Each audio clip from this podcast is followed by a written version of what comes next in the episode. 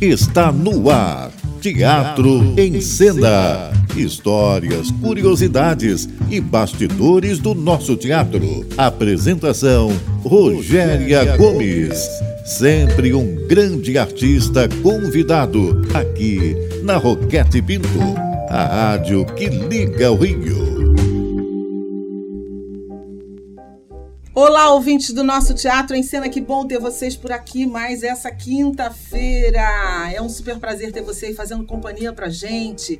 Como você já sabe, a gente está no ar toda quinta-feira, de quinta para sexta, meia-noite, aqui na nossa Roquete Pinto. Você sabe também que o Teatro em Cena é o programa do teatro brasileiro. Aqui a gente conversa sobre as curiosidades, os bastidores e a gente fala muito mais do que isso. A gente conversa com as pessoas que fazem o teatro acontecer. A minha entrevistada de hoje, eu, se fosse você, não saía daí de jeito nenhum. De jeito nenhum, porque ela é múltipla. Vocês vão ver. Fica aí, segura porque no final tem também aqueles ótimos convites que vocês já sabem, né? Já sabem como é que faz. Escreve pra gente, teatro em cena no rádio, arroba gmail.com. E hoje, gente, tem convite à beça. Fica aí que o programa tá especial e a gente tem muitos convites super legais. Lembrando a vocês que a partir de amanhã, se por acaso você perdeu, a gente vai estar em podcast, no podcast da rádio, disponível em todas as plataformas, inclusive com as nossas boas da cultura lá também para você conferir. Vamos embora pro programa de hoje. Estamos apresentando Teatro em Cena. Apresentação: Rogéria Gomes. O universo teatral e da indústria criativa vai muito além do que se assiste e aprecia e do que se pode imaginar. Há uma engrenagem grandiosa que demanda muitas frentes com diversas especificidades. Cada vez mais esse universo cresce e exige mais de seus produtores, que precisam estar antenados à contemporaneidade e, ao mesmo tempo, equilibrando custos, produção e gestão. Para a gente falar desse assunto tão potente e pouco conhecido, vamos conversar no programa de hoje com Julia Jordan, que soma experiência em advocacia, gestão e estará à frente de nada mais, nada menos que três teatros super importantes aqui no Rio de Janeiro. Teatro Riachuelo, Teatro Prudential e a Ecovila RIREP. Ela é a diretora geral também do Instituto Evoé. Boa noite, Júlia. Prazer ter você por aqui.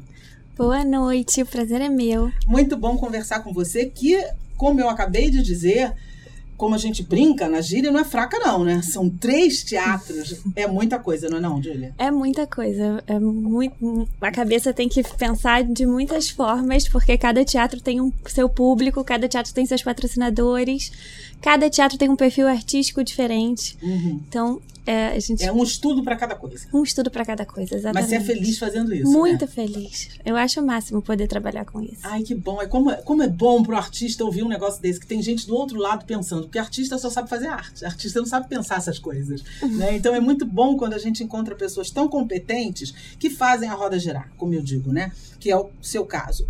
Mas a sua relação com o teatro, é, que envolve essa, essa visão criativa, vem desde a sua infância nos bastidores do Teatro Municipal, com a sua mãe, Eu com também. a sua tia, não é? E o que, que mais te marcou que fez você seguir essa direção?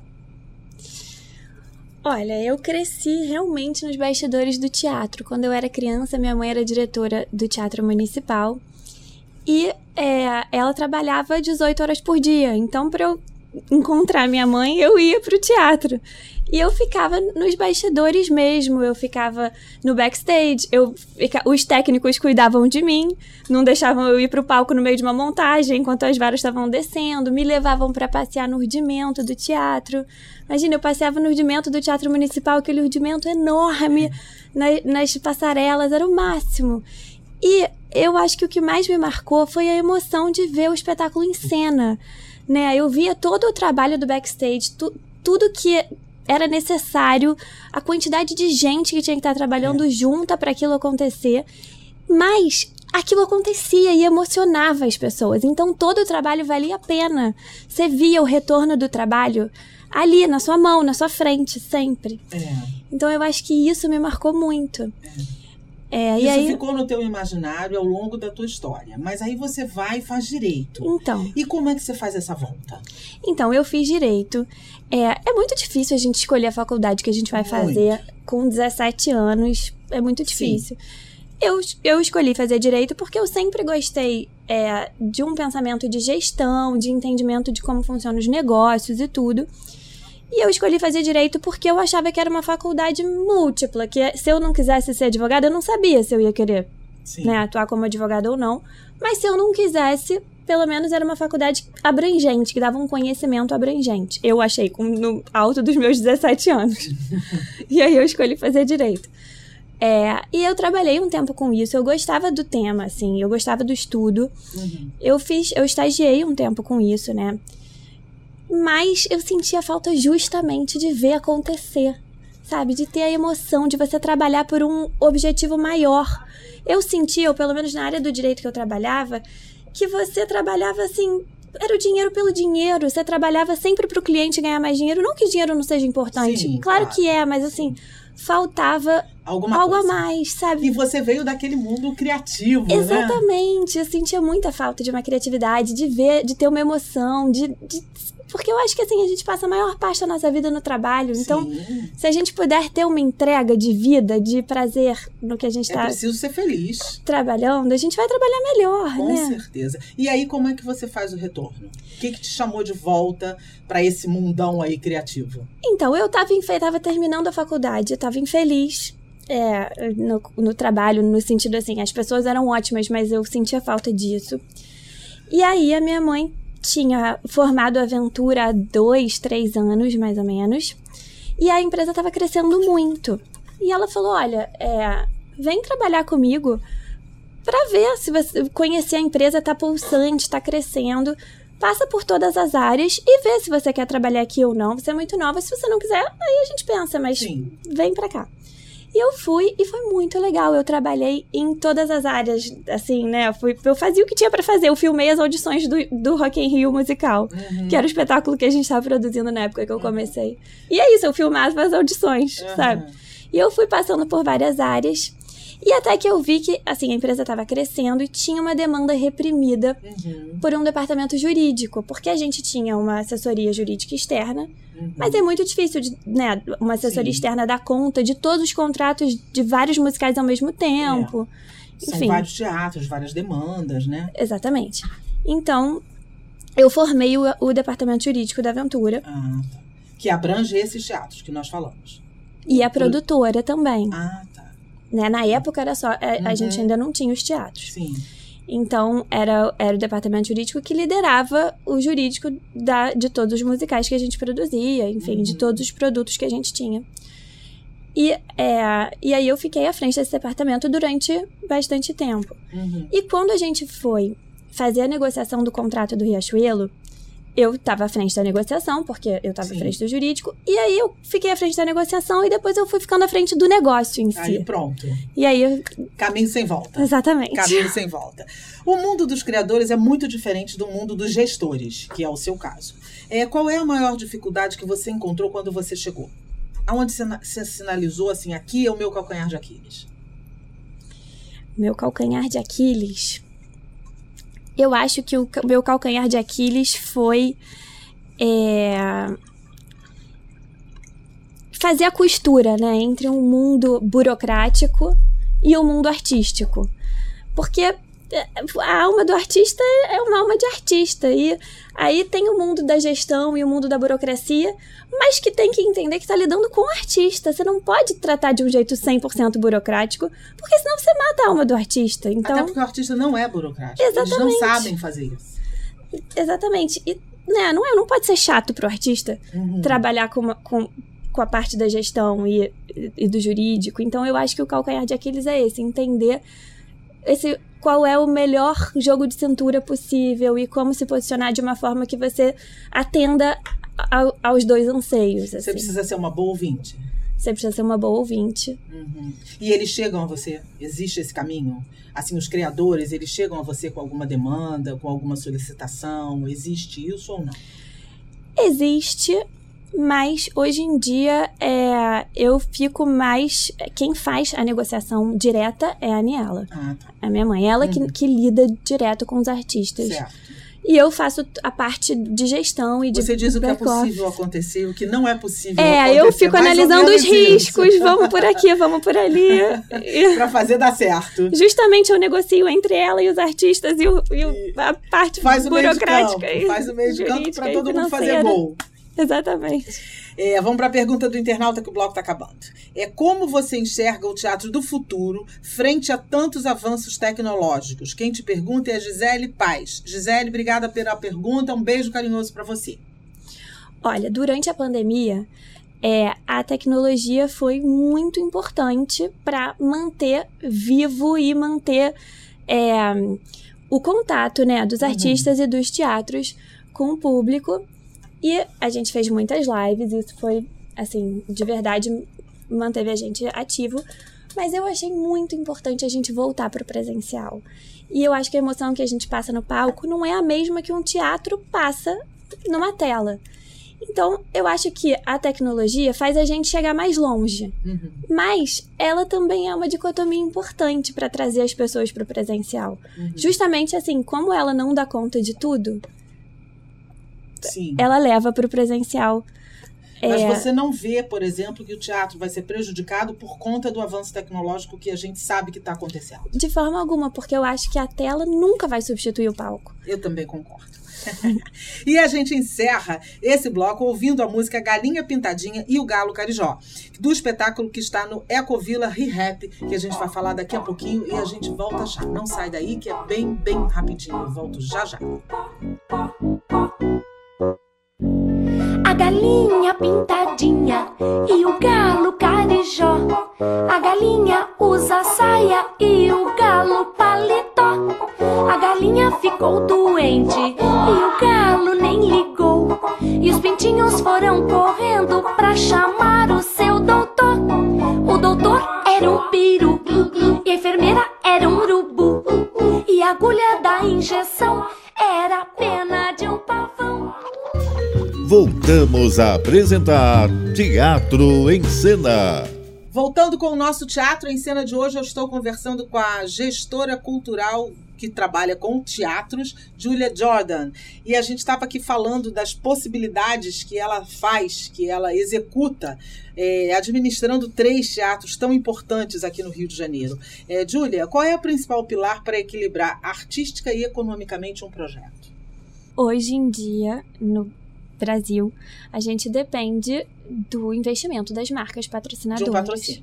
100%. Assim, é, hoje, o custo de manutenção dos teatros é, coberto pela bilheteria é mais ou menos entre 15% e 20%. É isso que eu ia te perguntar. A bilheteria não, não segura mais um espetáculo. Isso não acontece mais. Um espetáculo, o percentual talvez seja até um 30% do custo. De um teatro é entre 15% e 20%, porque o teatro fica com uma parte pequena da bilheteria. A maior parte vai para o produtor, Sim, né? sim.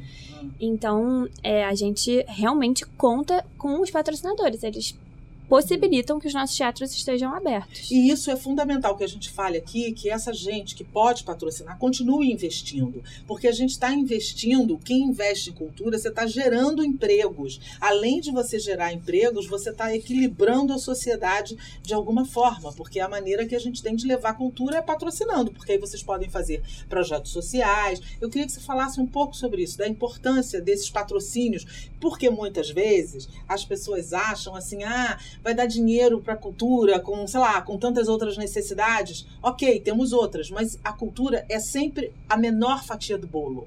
O Ministério da Cultura destina, eh, sei lá, para o Ministério da Cultura é destinado zero ponto, alguma coisa, sei lá o quê, por cento. É sempre muito pouco, a cultura é sempre muito esquecida. E é tão importante a gente falar sobre a geração de emprego, sobre essas questões, você não acha?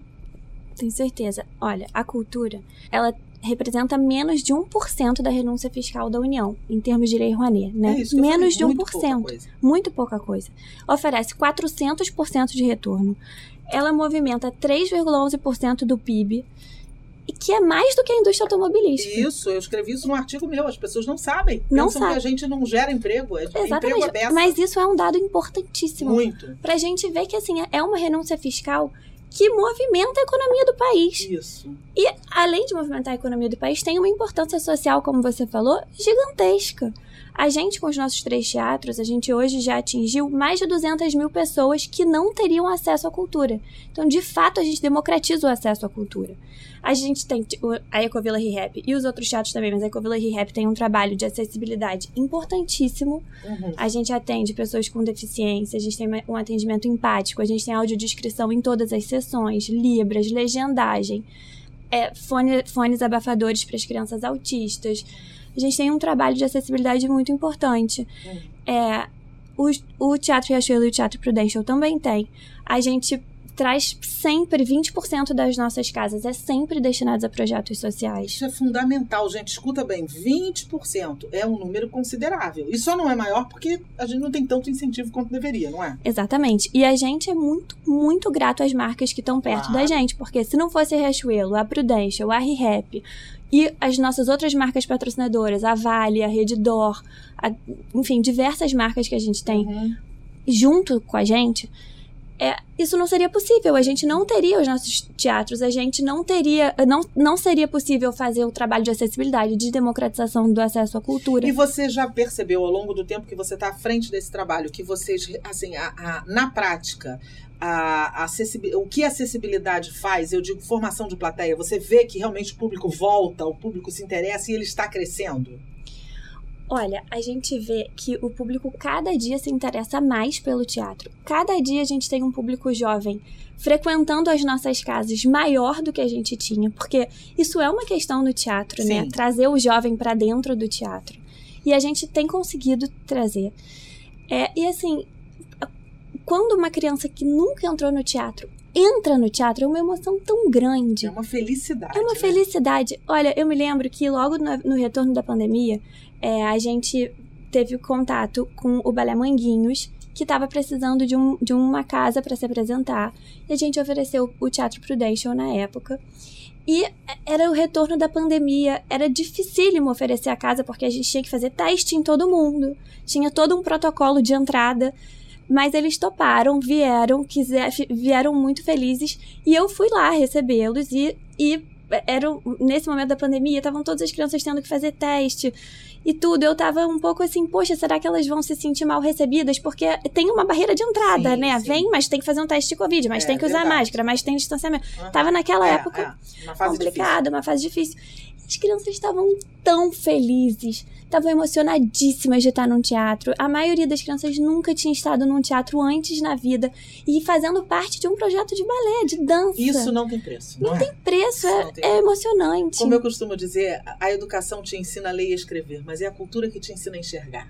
Então, se a gente não der essa possibilidade para as crianças, a gente nunca forma a plateia. Ninguém gosta do que não conhece. Isso não Exatamente. existe, né? Eu trabalho com projetos de memórias há anos, então eu vejo a diferença que isso faz na vida de alguém. É, é, Júlia, sucesso não tem cheiro. Como a gente brinca, barriga de mulher e bilheteria de show, a gente não sabe o que vem dentro. Então, como é que você consegue, com a tua experiência, que agora já é alguma, esse tempo que você está aí, prever se o negócio vai funcionar ou não vai funcionar? Se é um empreendimento de risco ou não é? Então, a gente recebe muitos projetos para que nos pedem pauta, né, nos teatros, e a gente vai atrás também do, da- do- no mercado de peças interessantes Uhum. para trazer para os teatros. A nossa curadoria é uma curadoria muito criteriosa e cada teatro tem um perfil. Mas em geral, a gente olha qual é o corpo artístico da peça que né, po- poderá entrar em cartaz ou não. A gente olha também se qual é o nível de investimento que a peça tem, se ela vai ser capaz de fazer um investimento em mídia ou não, Uhum. é, se ela vai ser capaz de estar em comunicação com o público para para trazer para o teatro, apesar de que os teatros têm sua própria divulgação, Sim, sim. mas isso é importante. É, quem é o corpo, quem são os atores da peça? Uhum, É, como é que, como é, que é a, a estrutura de cenário, figurino, luz, uhum. se, se a costura artística, como é essa com- compatível com o que com- vocês já, exatamente. já vem desenvolvendo. Seria mais ou menos isso. né? Exatamente. E já aconteceu assim de você super apostar em alguma coisa e aquilo dar errado e vice-versa? Ah, muitas vezes.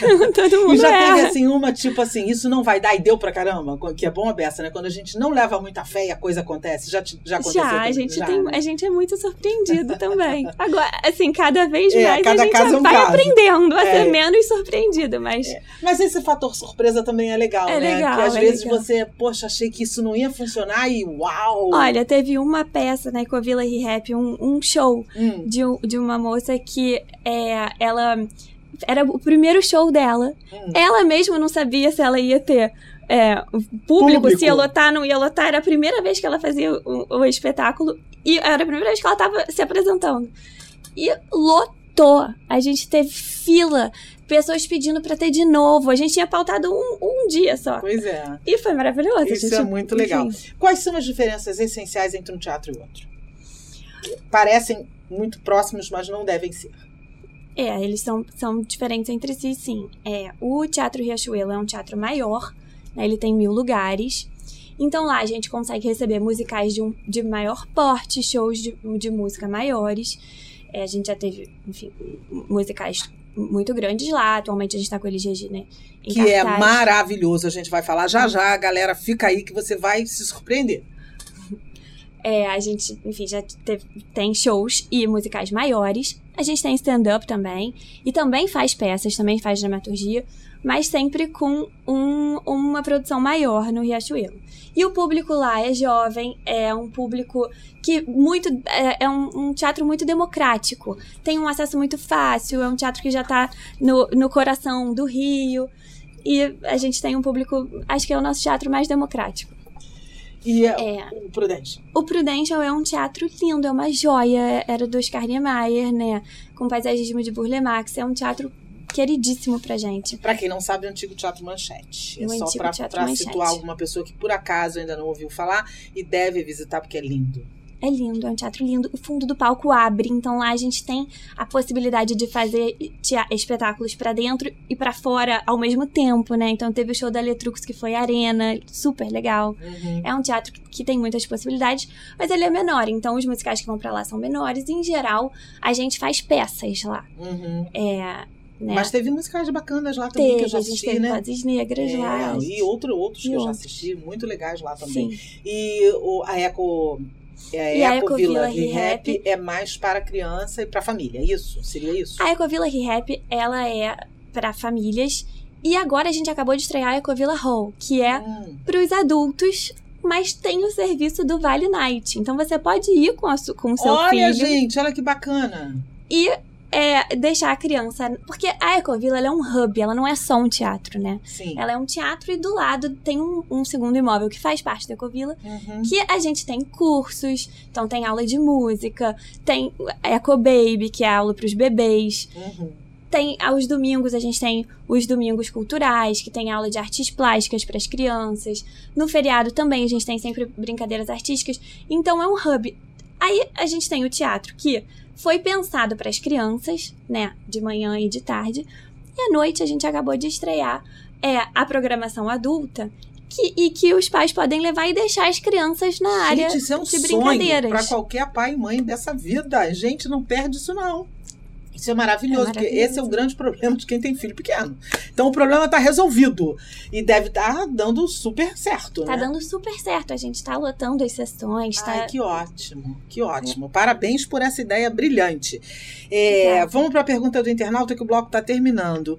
O teatro se reinventou, ressurgiu com os musicais. Você acha justificável tantos musicais biográficos de artistas vivos com carreiras breves, sem história para serem contadas?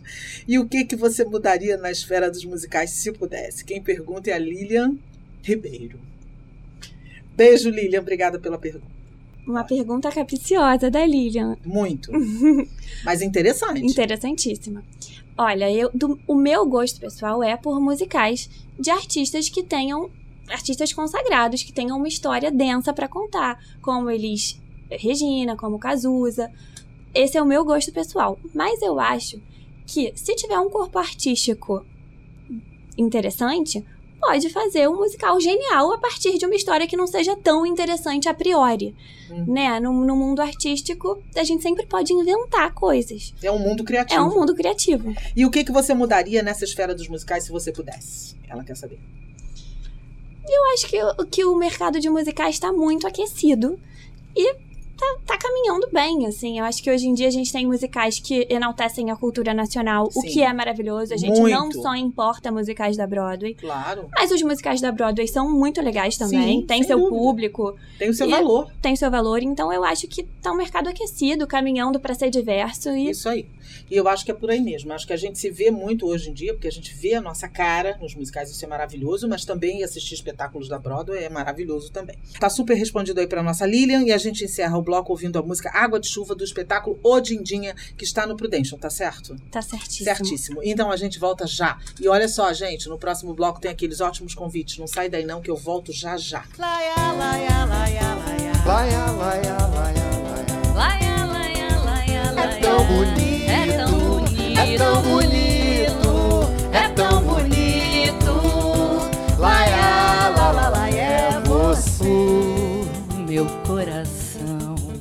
hoje tem paz, decepção ficou pra trás. Eu encontrei um grande amor, felicidade enfim chegou. Voltamos a apresentar Teatro em Cena. De volta com o nosso Teatro em Cena de hoje, eu estou conversando com Julia Jordan, que é gestora de três teatros, minha gente. Não é brincadeira, não. Essa moça, ela disse ao que veio, e como a gente brinca, chuta, cabeceia e faz gol. Então, Júlia, agora a gente vai falar dos três teatros um pouco mais. Você já disse que eles são distintos entre si. E eu te pergunto, na hora que você vai programar, você pensa no público, no público para esse teatro, no público para aquele teatro, excetuando, obviamente, de criança, que é mais focado. Eu digo no Prudential e no Riachuelo. Você pensa no público, o público que vai aqui e o público que vai lá. A gente pensa sempre no público. É, e no, no perfil de cada casa, né? O, o Teatro Riachuelo e o Teatro Prudential já tem um perfil Uhum. de espetáculos e de público que nos procura. Então a gente segue esse perfil e a nossa, a nossa programação nos dois teatros é bem diversa. Uhum. Então a gente tem um público abrangente. Sim. Mas a gente já tem a, a nossa série de shows no Prudential, a nossa série de shows no Riachuelo. A gente sabe que no Riachuelo tem uma procura grande por musicais, que o público já espera que a gente apresente musicais, né? Um teatro consagrado Uhum. no meio de musicais, então a gente pauta nesse sentido. Uhum. É, o Prudential tem uma série muito legal de dramaturgia em leituras toda Uhum. segunda-feira, Uhum. que é gratuita. É gratuito, é muito legal. É muito legal. Que né, os, os, os artistas vão ler os textos e fazer a leitura das peças. Uhum. Então, a gente procura criar também as- essas séries sistemáticas, para o Uhum. público já saber o que esperar Sim. e, e, O que cabe num teatro pode não caber no outro e vice-versa. no sentido de perfil artístico, Sim. o, o perfil artístico, o- o- como a gente tem dois teatros diversos, o perfil artístico não é tão diferente assim. Uhum. Mas o tamanho das Sim. peças e o tamanho do público Uhum. Sim, eu- uma produção que estreia no Riachuelo não cabe fisicamente no, no Prudential às vezes. Sim.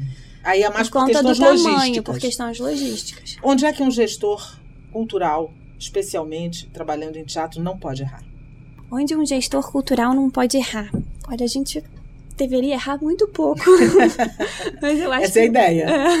É. Ah, Mas eu acho que o principal é na escolha da equipe.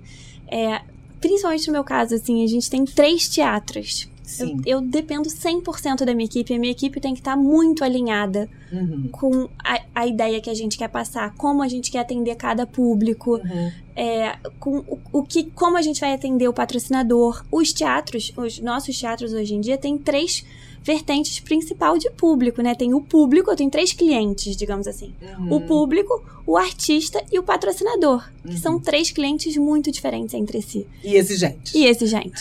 e a nossa equipe tem que saber tratá-los com muita importância e pessoalidade e carinho.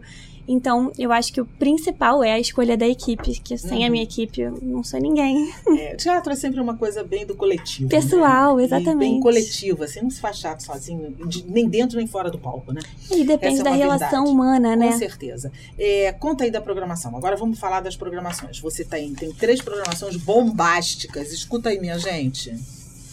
Nós temos. Um, vamos começar pelo Teatro Riachuelo? Vamos começar pelo Teatro Riachuelo. Teatro Riachuelo tá com Elis Regina em cartaz. Dez Elis anos a depois. musical, na verdade. O Isso. musical da Elis Regina. Dez anos depois, né? Dez anos depois. a primeira vez que a gente estreou, eu assistia todos os espetáculos, to, todas as sessões. É, um, é maravilhoso. É um musical lindo. Hoje, infelizmente, eu não consigo mais assistir é a todas as sessões eu acho que é um dos espetáculos mais bacanas que eu assisti. Esse é um espetáculo do nosso coração. E eu, assim, eu faço isso de segunda a segunda, durante 30 anos. Então, assim, a minha, o meu top 5 é difícil. Mas então, esse é um dos melhores espetáculos que eu já assisti. É um espetáculo emocionante, muito. né? E eu ele é feliz todas em as tudo. Vezes. Mas ele é feliz porque, às vezes, o espetáculo é muito legal, mas falha aqui ou falha ali. É, o Elis não é que não deve ter uma falha ou outra, sei lá, mas a gente nem percebe. Mas eu digo assim, ele é feliz em tudo. É um elenco feliz. A música, a trilha sonora é maravilhosa. Os músicos são incríveis a direção é perfeita, é muito bom. É um espetáculo que eu recomendo demais. É maravilhoso. Quem teve a ideia de trazer de volta? A Aniela. Ah, a Aniela sempre. Ela teve a ideia de trazer de volta. Pensando. É, assim, na, nas coisas que dão certo, né? Porque Sim. foi um espetáculo incrível. E no Prudential? No Prudential, a gente estreia amanhã o Balé Carlota, do Alex Neural, Companhia Focos de Dança. E no dia 9 de dezembro, a gente vai ter o espetáculo Odindinha, do grupo Arranco de Varsóvia, em, em que ele homenageia a Beth de Carvalho. Muito legal. E no Ecovila Re-Rap? Na Ecovila Re-Rap, a gente tá em cartaz com Galinha Pintadinha, de Natal. Que é um sucesso. Que é um sucesso infantil, as crianças amam. Uhum. E a gente vai começar o nosso evento natalino, a Fábrica do Papai Noel. Gente, olha que delícia. A partir de quando? Começa dia 16 de dezembro e vai até o final do mês. E o que, que acontece no Ecovila de Natal? No, a Ecovila Rap é um teatro. O teatro da Ecovila, ele, as cadeiras são móveis. Olha. Então a gente consegue desmontar a plateia toda e montar como se fosse o, montar o que a gente quiser. No Natal a gente vai montar como se fosse a fábrica do Papai Noel. Ai, que delícia! Então eu acho que é, é um, é um, um dia que vai ter brincadeiras para as crianças, atividades artísticas, o Papai Noel. E são sempre aos finais de semana? Não, é a semana toda a semana e o final toda? de semana. Nossa, Bárbaro, gente, não dá para perder. Dá para levar de boa, porque a semana inteira todo mundo tem como resolver isso. Maravilhoso. Os espetáculos são incríveis, vocês estão muito de parabéns, assim, porque de fato, é, os espetáculos que vocês apresentam para o público são sempre espetáculos de muita qualidade e espetáculos diversos, que eu acho que é o mais legal. E eu, particularmente, sou fascinada por formação de plateia, então eu aplaudo vocês de pé. Porque realmente eu acho que a formação de plateia é o futuro da gente. Senão a gente né, é, se perde no caminho, se a gente não der essa oportunidade. Bora para a pergunta do internauta? O bloco está acabando, na verdade o programa está acabando, né? Se fosse ao vivo, tinha um monte de gente aqui fazendo, ó, oh, mas não tem, a gente faz, né, é, é, a pergunta do internauta para você. Um sonho profissional e quais os desafios mais complexos que você já enfrentou como gestora teatral?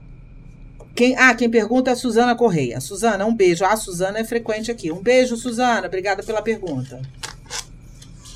Olha, eu acho que os, desaf os grandes desafios que a gente enfrentou na empresa e que eu enfrentei pessoalmente é, foram as obras do Teatro Riachuelo e a obra da Ecovila Rehap foram muito delicadas. Foram obras que a gente investiu muito e a gente recuperou espaços tombados não é simples uma obra de restauro, é né? Verdade. Obras de restauro são Tem bem delicadas, envolvem muitos, é. muitos profissionais diferentes. Uhum. E instalar uma caixa cênica e um urdimento num lugar que não tinha, não é fácil, uhum. sem desrespeitar as características arquitetônicas do imóvel. Uhum. Então, acho que isso foi um grande desafio que a gente superou. E foi super bem. O teatro é lindo hoje, mas do, ao longo da obra isso foi um desafio, com certeza. Um sonho profissional. Um sonho profissional é vai parecer um sonho de miss, mas é verdade. é tornar os teatros cada dia mais acessíveis e uhum. trazer acessibilidade para todas as sessões mesmo, ser capaz de, de democratizar o acesso à cultura de forma robusta e chegar de fato em quem não tem acesso ao teatro, né? Uhum. Que os nossos convites sociais sejam mesmo consigam chegar em quem de fato precisa uhum. e que a uhum. gente consiga trazer o público para dentro e que cada dia é, o público, a gente tenha um público mais diverso possível e que se sinta pertencente aonde uhum. ele está. Isso que, é que o teatro deixe, deixe de ser um lugar de luxo e, pa- e passe de fato É. a ser um lugar de todos. É verdade, porque a gente tem muito essa ideia de teatro como um lugar elitista, quando na verdade não é. Exatamente. Não tem que ser, não é. Teatro é para todos, é a arte mais popular que tem. Né? Teatro, enquanto houver uma pessoa que ouve e outra que assiste, tem teatro na rua, na praça, não importa o lugar. Então eu Exatamente. acho que isso é fantástico. Uma peça memorável que você assistiu. Olha, eu acho que a- as minhas peças preferidas das peças que a Aventura produziu e que ficaram muito no meu coração foram Elis, que tá em cartaz hoje, que não tem como dizer que não é uma peça memorável, é 100% em tudo.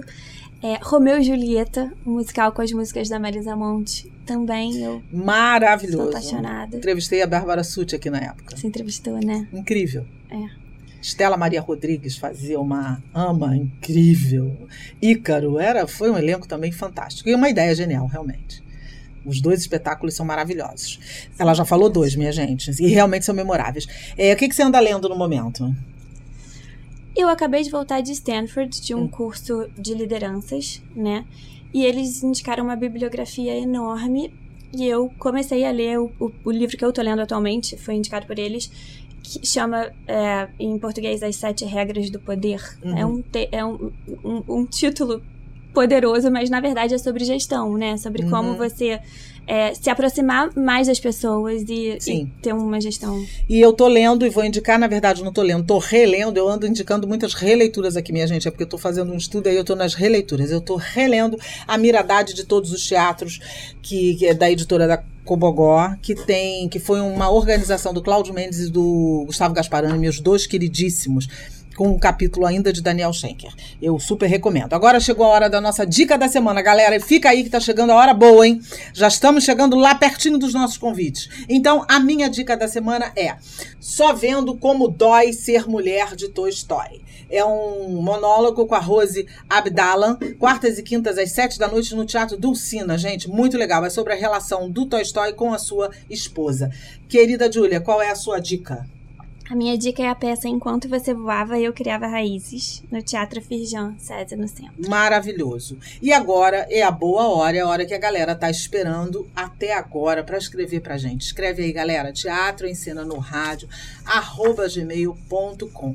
Presta atenção, porque hoje a gente tá bombando, gente. Presta bem atenção. Vamos lá. O primeiro que escrever para nós vai ganhar um par de convites para Elisa Musical, que está no Teatro Riachuelo. Riachuelo. E você sabe as sessões? É de, de quando a quando? De quinta a domingo. Quinta a domingo, gente. Aí o restante vocês deem uma olhadinha lá. O segundo que escrever pra gente vai ganhar para Galinha Pintadinha, que na tá Ecovila Rehap, sábados e domingos. sábados e domingos. O terceiro vai ganhar para Odindinha, que vai ser no sábado, no Teatro Prudential. qual sábado? Sábado, dia 9 de dezembro. Dia 9 no próximo sábado. O quarto que escrever pra gente vai ganhar 80 a década do Vale Tudo. Minha gente, tem pra todo gosto, tem pra criança, tem pra adulto. Então não deixa de escrever pra gente. Teatro em cena no rádio gmail.com. Eu tenho recebido muitos e-mails das pessoas que têm ido, têm adorado, têm escrito pra gente. Obrigada, galera, pela participação e sobretudo porque vocês estão indo ao teatro. Boas da Cultura, com Rogéria Gomes, aqui na Roquete Pinto. Boas da Cultura. Minha gente, chegou a hora do Boas da Cultura. Pega o bloquinho, pega o celular, pega o que você quiser e anota que só tem coisa bacana pra todo gosto. Vambora! Boas da Cultura. Gaivotas, clássico de Chekhov, chega à cena com adaptação, proporcionando o encontro dos personagens 15 anos depois do desfecho da obra, trazendo uma mensagem de esperança e superação. No elenco, Bibiana Rosenbaum, Sávio Moll e Antônio Gonzalez, com direção de Fernando Filber. Nesse final de semana e no próximo, às sextas e sábados às 8 da noite e domingo às 7, na Cidade das Artes, na Avenida das Américas 5300 Barra. O famoso grupo Galpão apresenta o espetáculo Cabaré Coragem, trazendo a trupe envelhecida e decadente, reafirmando a arte como lugar de identidade e permanência. De quinta a sábado às sete e meia da noite, domingo às seis e meia, somente até o próximo final de semana, quer dizer, daqui a dois, no dia 10 de dezembro, eles estão no Teatro Rival, que fica na rua Álvaro Alvim 33, no centro do Rio. Carlota, espetáculo da Focus Companhia de Dança, do coreógrafo Alex Neural, que presta homenagem às suas mestras, além de proporcionar investigações ao bailar austero ao lado de composições do genial Astor Piazzolla. Somente sexta e sábado às 20 e domingo às 18, nesse final de semana, no Teatro Prudential, que fica na Rua do Rússia 804, na Glória. Inquieto Coração apresenta as relações entre fé e razão, corpo e alma, dominadas na Idade Média, pela perspectiva do teólogo, filósofo e bispo cristão Santo Agostinho. Encena o ator Eduardo Richa, que também assina a dramaturgia, com direção de Henrique Tavares. Terças e quartas, 8 da noite, no Teatro Poeira, na rua João Batista 104, Botafogo. Companhia Comparsaria Teatral traz ao palco o espetáculo Gente de Bem, a partir do texto de João Ximenes Braga, Necrochorume e outros contos, retratando personagens típicas da classe média branca brasileira, apresentando crônicas sobre os absurdos registrados pelo autor. A direção é de Adriana Maia. De sexta a segunda, sexta, sábado e segunda às sete da noite, domingo às seis da tarde. Eles estão no Teatro 3 do Centro Cultural Banco do Brasil, na rua 1 de março, 66, no centro, a preços populares. Gente, olha que boa notícia. Petrópolis ganha um novo teatro, o Teatro Imperial Imperial. É um patrimônio histórico da cidade, todo revitalizado, sob gestão da atriz e competente Sabrina Corgucci e de Paulo Lopes, um grande gestor também, trazendo ótima e diversificada programação, que você pode conferir no site ingressodigital.com/barra Teatro Imperial. E para terminar, eu quero fazer uma retificação do podcast que homenageia a Bárbara Eliodora. É, eu quero dar para vocês o endereço certinho que eu acho que eu não dei certinho na semana passada. Se você quiser localizar, é sem numeral Bárbara no Instagram. Sem numeral Bárbara, Casa MHZ o podcast sem numeral Bárbara. Ele tem participações especialíssimas da Fernanda Montenegro, Ricardo Caravalbim, Grupo Galpão e um monte de gente. Minha gente, é isso que a gente tem para vocês nesse final de semana. Espero que vocês curtam. Tem espetáculos bacana para todo gosto. Você ouviu Boas da Cultura com Rogéria Gomes, aqui na Roquete Pinto. Minha gente, eu queria muito agradecer hoje aos nossos técnicos, ao técnico que nos acompanha, o nosso Gabriel, a nossa produção, aos nossos parceiros, como vocês viram, são vários, a você, ouvinte, que está conosco aqui toda quinta-feira, de quinta para sexta, meia-noite, depois, a partir de amanhã, em podcast. E agora agradecer muito especialmente a querida Júlia, que esteve aqui com a gente. Muito obrigada, querida. Foi um prazer te receber saber do seu trabalho, que é um trabalho de bastidor pouquíssimo conhecido e extremamente relevante e potente. Porque é através do trabalho de vocês que estão lá do outro lado que fazem a cena acontecer. Parabéns pelo seu trabalho, obrigado pela presença. Obrigada a você, Rogério. O prazer é todo meu, é uma honra para mim estar aqui. Ah, que graça. Pra gente muito também, obrigada. a gente está muito feliz. Leva um beijo muito carinhoso para sua mãe, uma pessoa que nós todos do teatro admiramos, para sua tia, maior empreendedora do balé brasileiro, uma pessoa extraordinária, minha querida Dalau, para quem eu mando um grande beijo também. Te desejo muito, muito sucesso em todas as empreitadas, que não serão poucas, né, Júlia? Daqui para frente são muitas. São muitas. Obrigada mesmo, tá? Obrigada a você. Eu queria, antes de terminar o programa, registrar aqui, um, um, fazer um registro muito triste de luto pelo nosso acadêmico Alberto da Costa e Silva, um grande diplomata, historiador, memorialista, um especialista na cultura e na história da África, que ocupava a cadeira 9 da ABL. Fica aqui o nosso registro de pesar. E a gente termina muito lá para cima, ouvindo Madalena do espetáculo Elis a Musical. E a gente volta semana que vem, se Deus quiser, na próxima quinta. Amanhã estamos em podcast. Um beijo carinhoso para vocês. Vamos ao teatro e boa noite. Madalena.